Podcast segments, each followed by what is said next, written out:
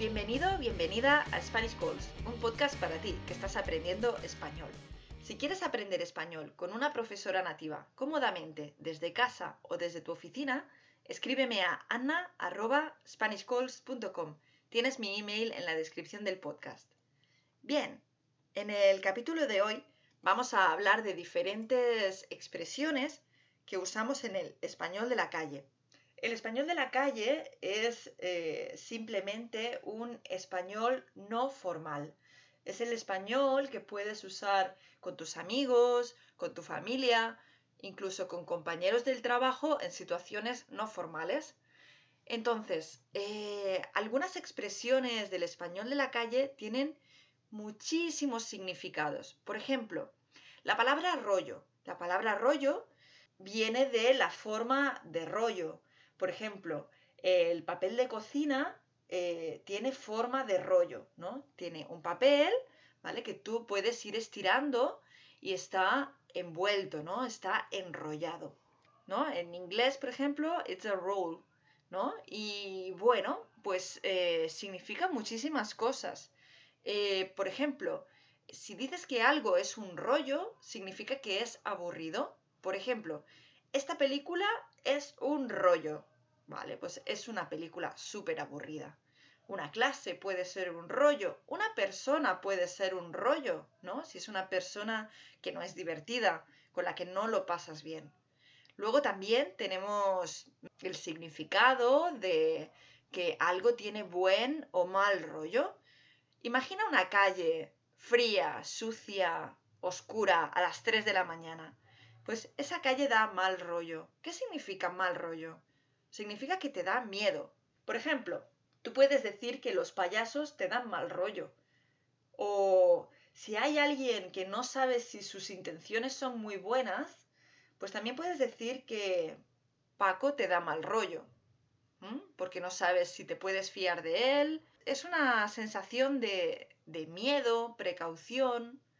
Luego, sin embargo, la expresión que algo te da rollo significa que es una cosa que te gusta y que incluso puede cambiar tu actitud. Tú tienes una actitud negativa, tienes un mal día, pero escuchas una canción que te da buen rollo y tu actitud cambia y a partir de ahí tú ya tienes pues una actitud más positiva, ¿no? O una persona, una persona también te puede dar mal rollo y dices, bueno, es que al revés, te puede dar buen rollo, exacto. Y tú tienes una actitud negativa, imagina que estás triste, ¿no? Y esa persona, hablar con ella, como te da buen rollo, pues, oye, te arregla el día.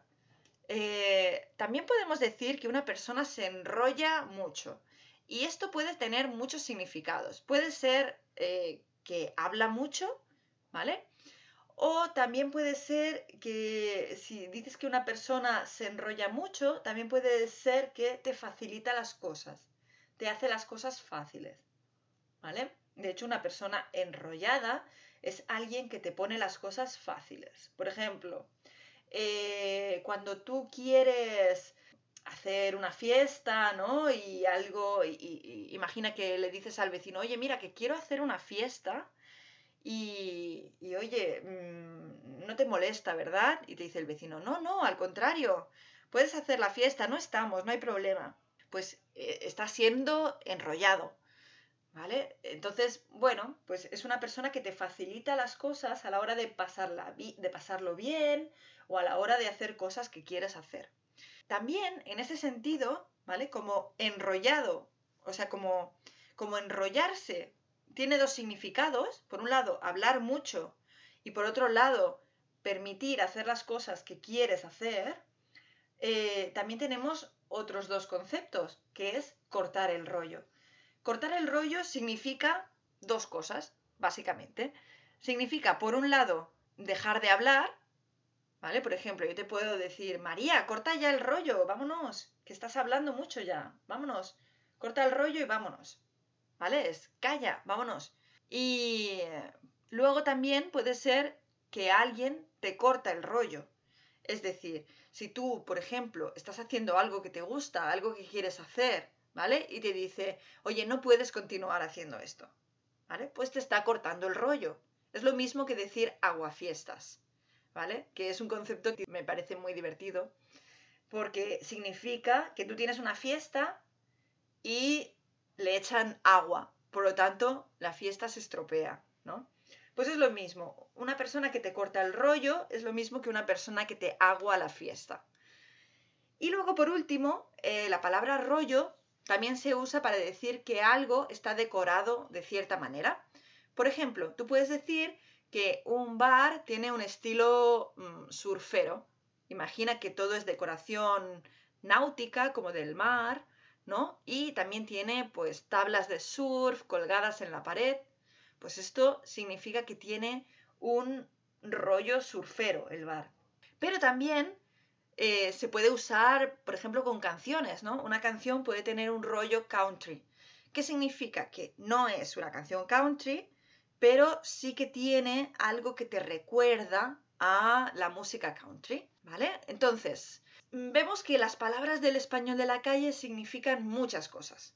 Entonces, bueno, tenemos que estar pendientes con los oídos bien abiertos y escuchar en qué contexto, cuándo están diciendo esas cosas, ¿no? Y no tener miedo de preguntarle a nuestro amigo o a nuestra amiga, oye, ¿qué quieres decir con eso? Porque realmente ya veis que, por ejemplo, la palabra rollo se puede usar para muchísimas cosas. Preguntadles, preguntadles, por favor, porque aprenderéis muchísimo. ¿Vale? Luego, mm, tenemos otras palabras. Por ejemplo, ser un crack. Ser un crack bueno, en otros idiomas significa algo negativo, pero en español ser un crack es casi casi como ser un genio.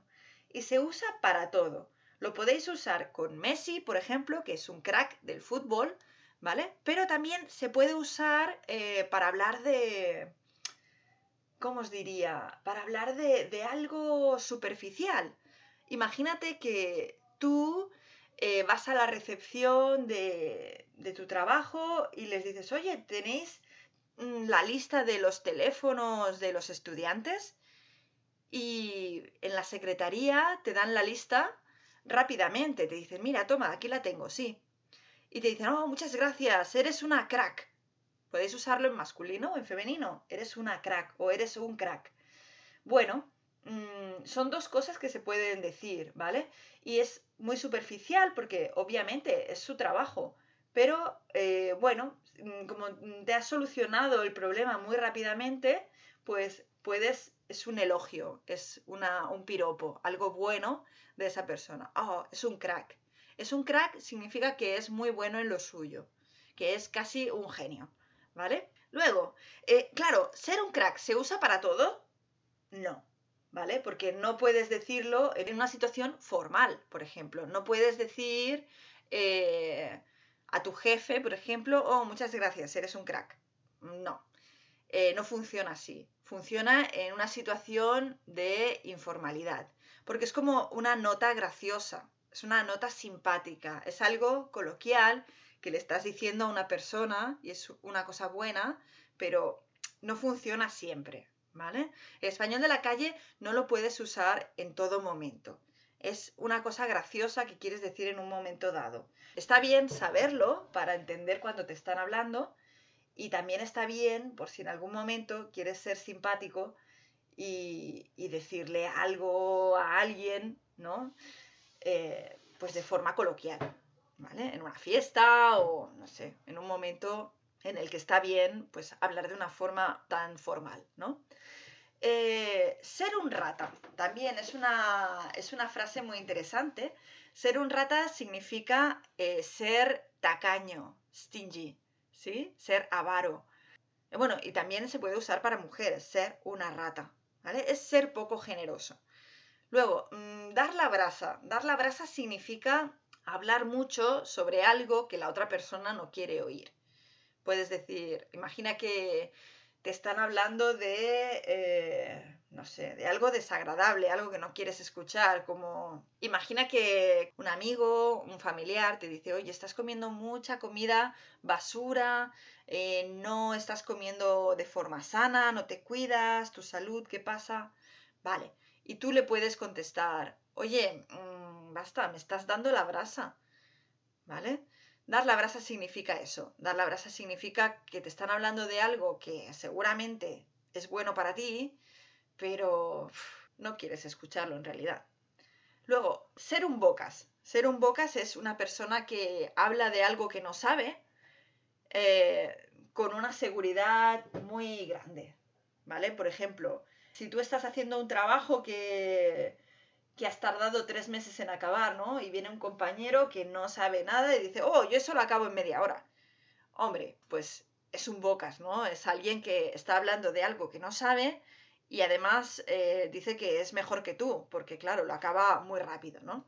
Bueno, pues eh, en el capítulo de hoy hemos hablado de diferentes expresiones del español de la calle que creemos que, puede ser, que pueden ser súper útiles para vosotros, especialmente si queréis viajar a España el español de la calle es fantástico para, eh, para mezclarte con los nativos y, para poder tener unas conversaciones más relajadas, no tan formales. Por supuesto, hay muchísimo más vocabulario y solo hemos podido explicaros un poco, ¿no?